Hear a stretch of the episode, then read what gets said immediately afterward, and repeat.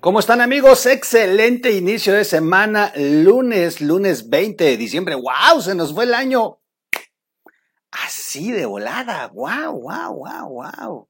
Ya se acabó la quincena, ya se acabó el aguinaldo, ya nomás nos queda la Navidad y el Año Nuevo. Eh, posaditas, hay, hay posaditas, hay posaditas, y cómo hay pachangas, ¿eh? A su madre, adiós COVID. Hay pachangas para todos. Hay 15 años, bodas, bautizos, convivios navideños. No, no, no, no. Es una chulada esto, cómo nos estamos divirtiendo. Por ahí me escribió un usuario y dijo, oh, troll, no me gusta que hables del COVID. Dije, fíjense que nunca he entendido cómo es posible que los negacionistas se llamen anti-AMLO, porque el primer negacionista de la pandemia es el propio AMLO. Y, bueno, pues yo los respeto, la verdad es que los respeto, cada quien tiene la libertad. Y, bueno, pues lamentablemente yo sí creo, así que ni se enojen, yo sí voy a hablar de la pandemia, siempre lo he hablado y he hablado de las vacunas y todo. Y yo sé que hay quienes no creen, pero pues no se pongan radicales. Ustedes, así como nosotros debemos de entenderlos ustedes, ustedes deben de entendernos a nosotros, los que sí creemos. Tenemos cada quien la libertad de pensar y creer de manera diferente. Esa es la pluralidad. El problema con el presidente es eso, que él quisiera que todos creyéramos lo que él nos quiere imponer. Y por eso estamos haciendo este programa y muchos, más de mil programas que hemos hecho durante estos casi dos años. Es, no más, casi mil seiscientos programas que, que hablan de eso, de la libertad. De la libertad y siempre hemos puesto aquí algo que le llamamos tolerancia. Y siempre vamos a ser tolerantes con la libertad que, tiene cada uno de creer en lo que quiera. Así que está bien, los que no crean, pues no crean, pues ya se los he dicho toda la vida. Nada más no obliguen a los que sí creen, que cada quien camine por las creencias que han tomado de su vida. Ese es lo, lo, bonito y la, la sana convivencia de esta sociedad. El problema es cuando queremos imponer una idea y creemos que están mal porque no creen. Es como los chairos, no los vamos a hacer cambiar. Ellos creen en, el presidente, en López Obrador. Se van a ir desencantando cuando comiencen a sufrir la realidad, el trabajo, el hambre, la inseguridad, la salud, cuando ya se trastocan cosas personales. Y aún así hay muchos que lo justifican. Así hay, hay unos que están sufriendo y se vueltan y te dicen que él no es el culpable, que los culpables son los de antes. O sea, dices, bueno, cree, cree en lo que quieres creer. Cada quien, cada quien escoge su destino. Oigan, vamos rápido a una columna, ¿verdad? Formidable, formidable, pues para empezar la semana, en lo que va avanzando la agenda de la semana, que, bueno, a ver, qué desorden. El presidente va a atacar toda esta semana con lo del INE ya sabemos, esta semana arranca la madre y Saline, sin duda, para cerrar bonito la Navidad. así que creo que va a ser el, tema primordial de esta semana. Los que vamos a defender al INE y los que lo van a atacar con todo. Pues, y comenzando desde el presidente. Así que bueno, mientras va evolucionando esta mañana, este día, con la agenda que impone López Obrador a los medios, Vamos a platicar de esta columna que me gusta por un tema. ¿Es en verdad la cuarta transformación? Y no por el tema de que no han transformado nada. Sí se podría hablar de una cuarta transformación, no, no, no de una cuarta, sino de una transformación, sí, una transformación en negativo. O sea, han transformado todo lo que era bello y positivo en una basura y en un desastre. Eso sí podría ser una transformación, pero ¿es la cuarta? ¿Es de verdad esto equiparable? Claro que no, nos lo vamos a responder, pero tampoco, tampoco sería si López Obrador de verdad lo hubiera hecho bien. Está muy interesante cómo está esta columna. Vamos a, a leerla para ir entendiendo algo que de verdad es un madrazo brutal para los que han equiparado los cambios sociopolíticos de este país en diferentes etapas de transformación. Esta es una propuesta muy interesante y nace del CONACIT, de científicos que de verdad, de personas que sí, sí, sí, sí les camina la ardilla. Así que vamos a, vamos a ver eh, cómo está esto. En medio del debate político sobre el conflicto en el CIDE, a propósito de el Centro de Investigación y Docencia Económicas, que detonó las formas y represalias contra la comunidad académica de José Romero, eh, nombrado por la directora del CONACID y a quien se le ha señalado como muy, muy amigo del esposo de la directora del CONACID, que esa es la razón del que esté ahí, como es su atribución. María Elena Álvarez, eh, la directora del CONACID, un viejo texto escrito por el funcionario ha comenzado a circular ampliamente, fíjense. Desde un punto de vista académico es muy sólido y persuasivo, pero si se analiza bajo los parámetros del presidente Obrador, el ensayo es un desafío al proyecto de nación que tendría que culminar en su cese. Interesante.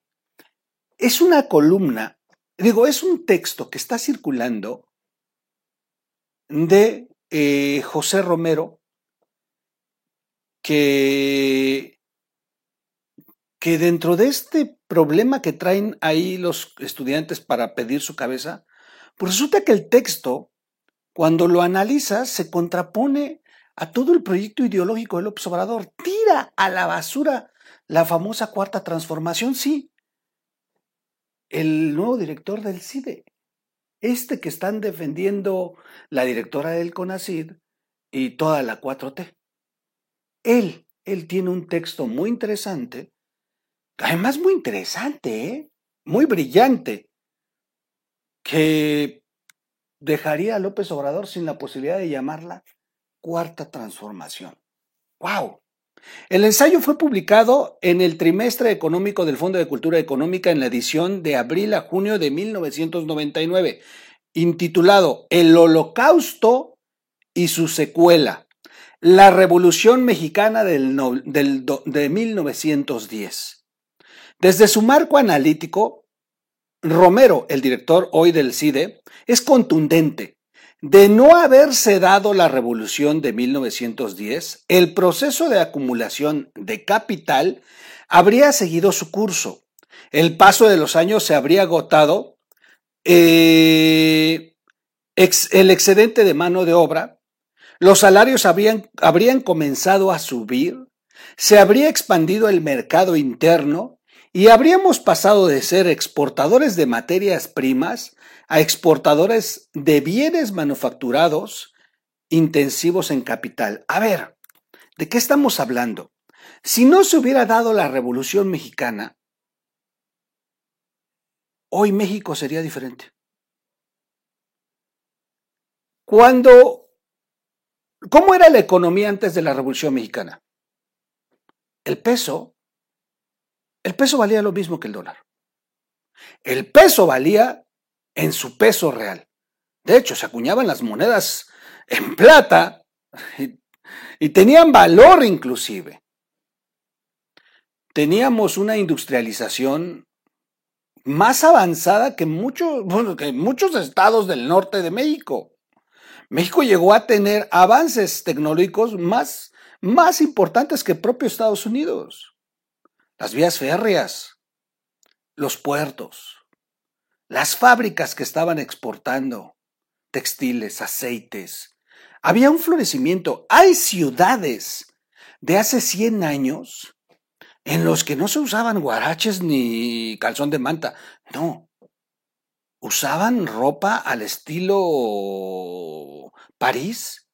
Estamos hablando de municipios que a lo mejor hoy, bueno, ninguno, a menos que seamos de por ahí, lo conoceríamos. Por ejemplo, la ciudad de Tlaxiaco. Es una ciudad que hoy es un pueblo fantasma, pobre, empobrecido, brutalmente, con unas carencias terribles, pero hace más de 100 años era una ciudad, ciudad donde de verdad la moda era parisina, con sus bombines, sus sombrillas, sus guantes, una industria que, exportaba materias primas a toda Europa y, gracias al ferrocarril y gracias a la industrialización de aquel entonces. Y, hablemos de otras ciudades, Sejutla de Crespo, produciendo jabones, aceites. Es, de verdad que era un México con mucha, mucha, con muchas eh, fracturas sociales, pero, pero con un eh, capitalismo que estaba avanzando de una manera brutal. Brutal y que a la par así estaba Estados Unidos y así estaban muchas ciudades de Europa que hoy son potencia mundial. Es decir, México venía en un desarrollo a la par, como venían muchos países del mundo. Sí, sin derechos humanos, sin derechos laborales, como estaban muchos países, y que todo eso ha ido caminando, que toda la sociedad ha ido evolucionando. Hoy las mujeres votan, hoy no hay esclavismo, o sea, sí hemos ido avanzando como sociedad en el mundo. Iba a avanzar México tarde o temprano. Pero se da la Revolución Mexicana. Esa revolución que López Obrador vende como una transformación. Esa revolución que López Obrador vende como algo que vino a cambiar y a salvar a la nación. No, no es cierto. Esa revolución es la que le vino a dar en la madre un desarrollo a un país en desarrollo que pudo haber sido una de las potencias a nivel mundial. El proceso de acumulación no se habría detenido por 25 años después de la revolución, como lo hizo y la Segunda Guerra Mundial nos hubiera encontrado con un aparato industrial mucho más desarrollado. El país hubiera aprovechado mejor este acontecimiento y tal vez nunca habría aparecido una estrategia de, industrialización mediante la sustitución de importaciones. La calidad de vida de los mexicanos sería muy superior a la que tenemos y viviríamos en una sociedad con menos problemas. Este es el texto que sostiene el hoy director Romero, el del CIDE. ¿Se dan cuenta? ¿Cómo se contrapone a lo que dice el presidente en las mañanas? Este es el sujeto que están defendiendo. Bueno, este señor, cuando escribió este texto, pensaba diferente. Solo en estos dos párrafos hay una profunda crítica a las mantras del presidente López Obrador. La Revolución Mexicana, como la tercera transformación que rige su pensamiento y su ambición política, que considera un freno para el desarrollo mexicano y el elogio a la gestión y gobierno del presidente Porfirio Díaz, a quien no solo el presidente, sino la historia y el imaginario colectivo estigmatizan como un dictador, que sí lo fue, que dejó el legado neoliberal, ha sugerido López Obrador, que fue una plaga en los últimos 30 años y a raíz de un modelo político y económico que nunca debe dejar que vuelva a crecer. También a su modelo alterno de desarrollo, la política de sustitución de importaciones, el desuso desde finales de los 60 y los 70. Romero, el director del CIDE, hoy cuestionado director del cine, del CIDE, perdón, escribió el ensayo cuando era profesor en el Centro de Estudios Económicos del Colegio de México. Una institución buena que no se corrompió durante los años del neoliberalismo ante los ojos de López Obrador, pues no lo ha criticado. Ubica a los presidentes Benito Juárez, Sebastián Lerdo de Tejada, Porfirio Díaz y Manuel González como los defensores del proyecto liberal. También a Porfirio Díaz, claro que sí. Que bien cabrían en la categoría peyorativa actual de neoliberales según los análisis de López Obrador, sin duda, por haber sido impulsores de una expansión económica que abarcó 40 años, de, 1900, de 1867 a 1910, y de la estabilización política, donde Juárez jugó un papel inicial clave a lograr que la influencia del sistema político no contaminara el crecimiento económico con lo cual creó las condiciones para ir eliminando los pequeños enclaves autosuficientes que no solo habían impedido la acumulación de capital, sino que tampoco generaban la paz interna que allanara el camino a las inversiones. López Obrador no los ve en su conjunto. Para él, Juárez y Lerdo de Tejada están en el lado correcto de la historia. Los otros no. Para Romero, el cuestionado director del CIDE, la trascendencia para el país en la parte final del siglo XIX hasta antes de la Revolución Mexicana tiene que verse de manera unida con Porfirio Díaz por la política de Estado que mantuvieron inamovible durante cuatro décadas para impulsar el desarrollo y que le permitió a Porfirio Díaz seguir con la industrialización entre 1860 y 1910. El producto, de, el producto per cápita aumentó 168% al pasar de 39.36 en 1960 a 105.57 en 1910. Desarrollaron el país gracias a un modelo que es idéntico al neoliberalismo. Romero escribió, esto significa que una tasa de crecimiento del ingreso per cápita del 2% promedio anual durante 50 años, 2% por arriba del crecimiento de la población, fue brutal. Fue un detonante de estos cuatro eh, cuestionados, sí, hoy más, pero en aquel momento quizá necesarios para, para el México que se vivía. Hoy podríamos cuestionar, pero en aquel momento se requería, se, se requirió decisiones y una gobernanza así. La prueba, finalmente, son los resultados. Y los resultados es que México estaba estallando en el concierto de las naciones hace más de 100 años como uno de los de, los países más ricos, con más desarrollo, con más futuro. Pero teníamos que salir eh, con nuestras ideas de siempre y lo echamos a perder, peleándonos como siempre, por poder, por una revolución burguesa, como le llaman algunos historiadores, y una revolución que al final nadie entendió y que la terminaron ganando los militares. Sí, esos que López Obrador hoy, hoy ha empoderado. Con la restauración de la República, el gobierno de Juárez logró reducir la deuda pública, fíjense bien, en 79% de 454 millones a 97.4. O sea, hasta hasta pagaron la deuda. Después de estos acontecimientos, los resultados fueron realmente milagrosos. Con esta medida no solo resolvió el problema de la deuda de manera definitiva, sino que para 1900 el país obtuvo una calificación crediticia de, de país desarrollado. Así, de ese nivel. Añadió en el ensayo Romero, el director cuestionado. Sin embargo, subrayó todo esto, terminó abruptamente con el proceso revolucionario de 1910. Sí, esa revolución que López Obrador dice que es la tercera transformación. ¿Se imaginan? ¿Se imaginan cuando le informen a López Obrador que el director del CIDE que está defendiendo escribió un documento que echa a la basura su cuarta transformación? El director del CIDE se refirió a Porfirio Díaz de entre los cuatro de manera más positiva. Con Porfirio Díaz el país se estabilizó políticamente, recordó, entre 1876 y 1911. Solo dos hombres ocuparon la presidencia, Manuel González durante un periodo presidencial de 1880 a 1884 y Porfirio Díaz, el resto, del 76 al 80, del 84 al 911.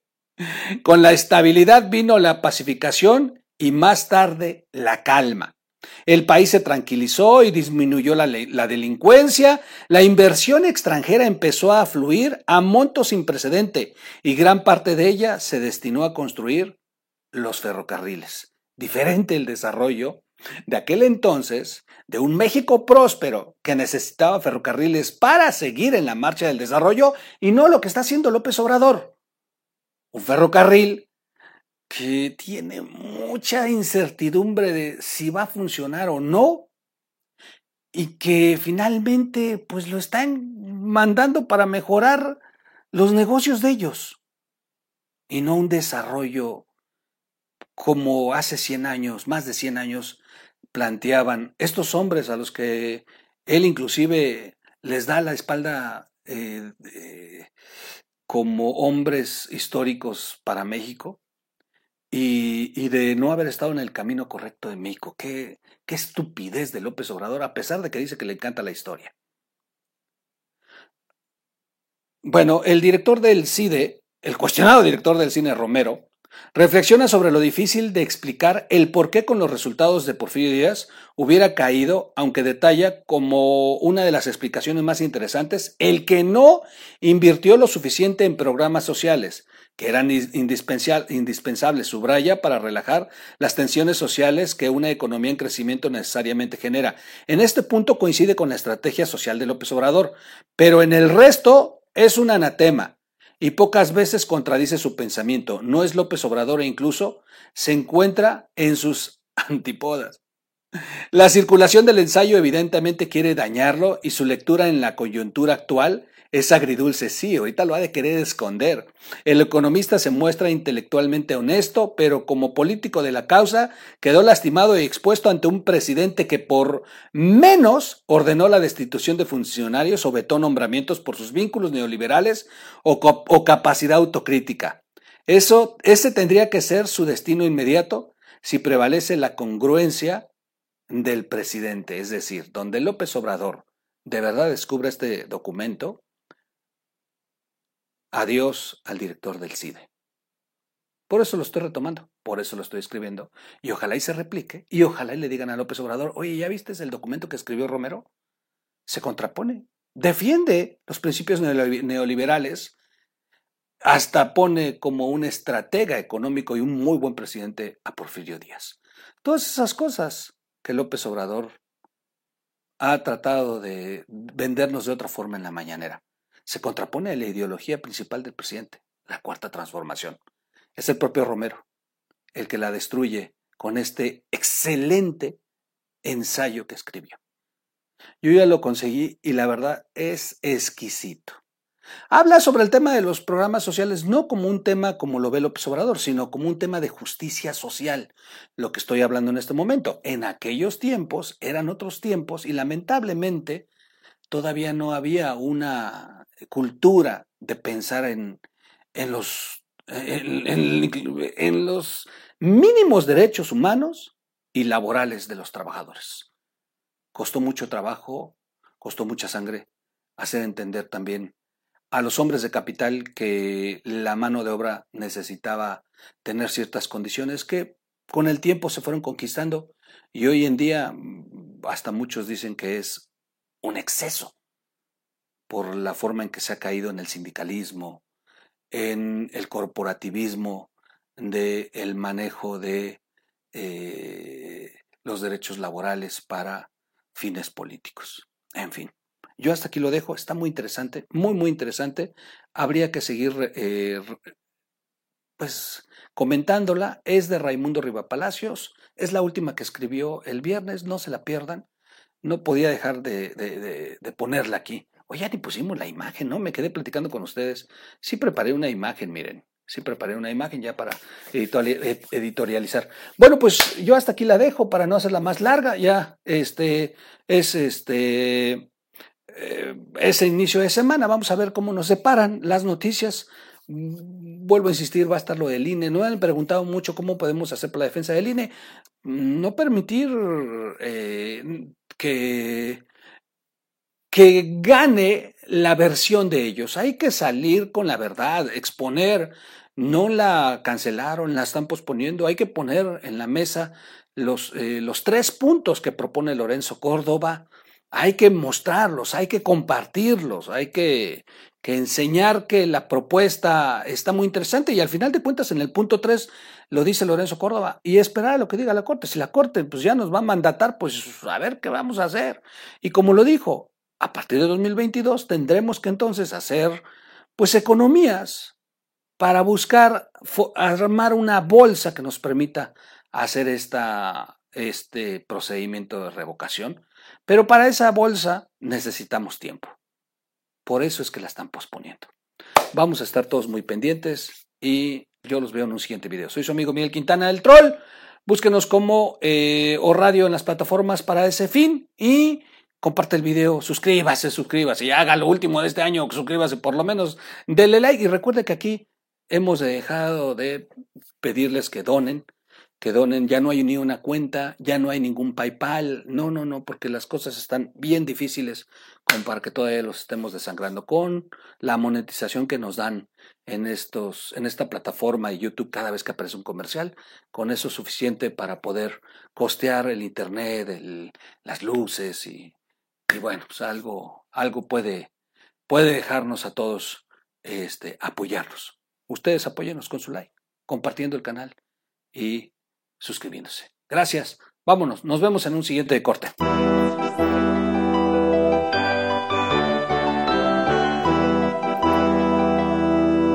O Radio.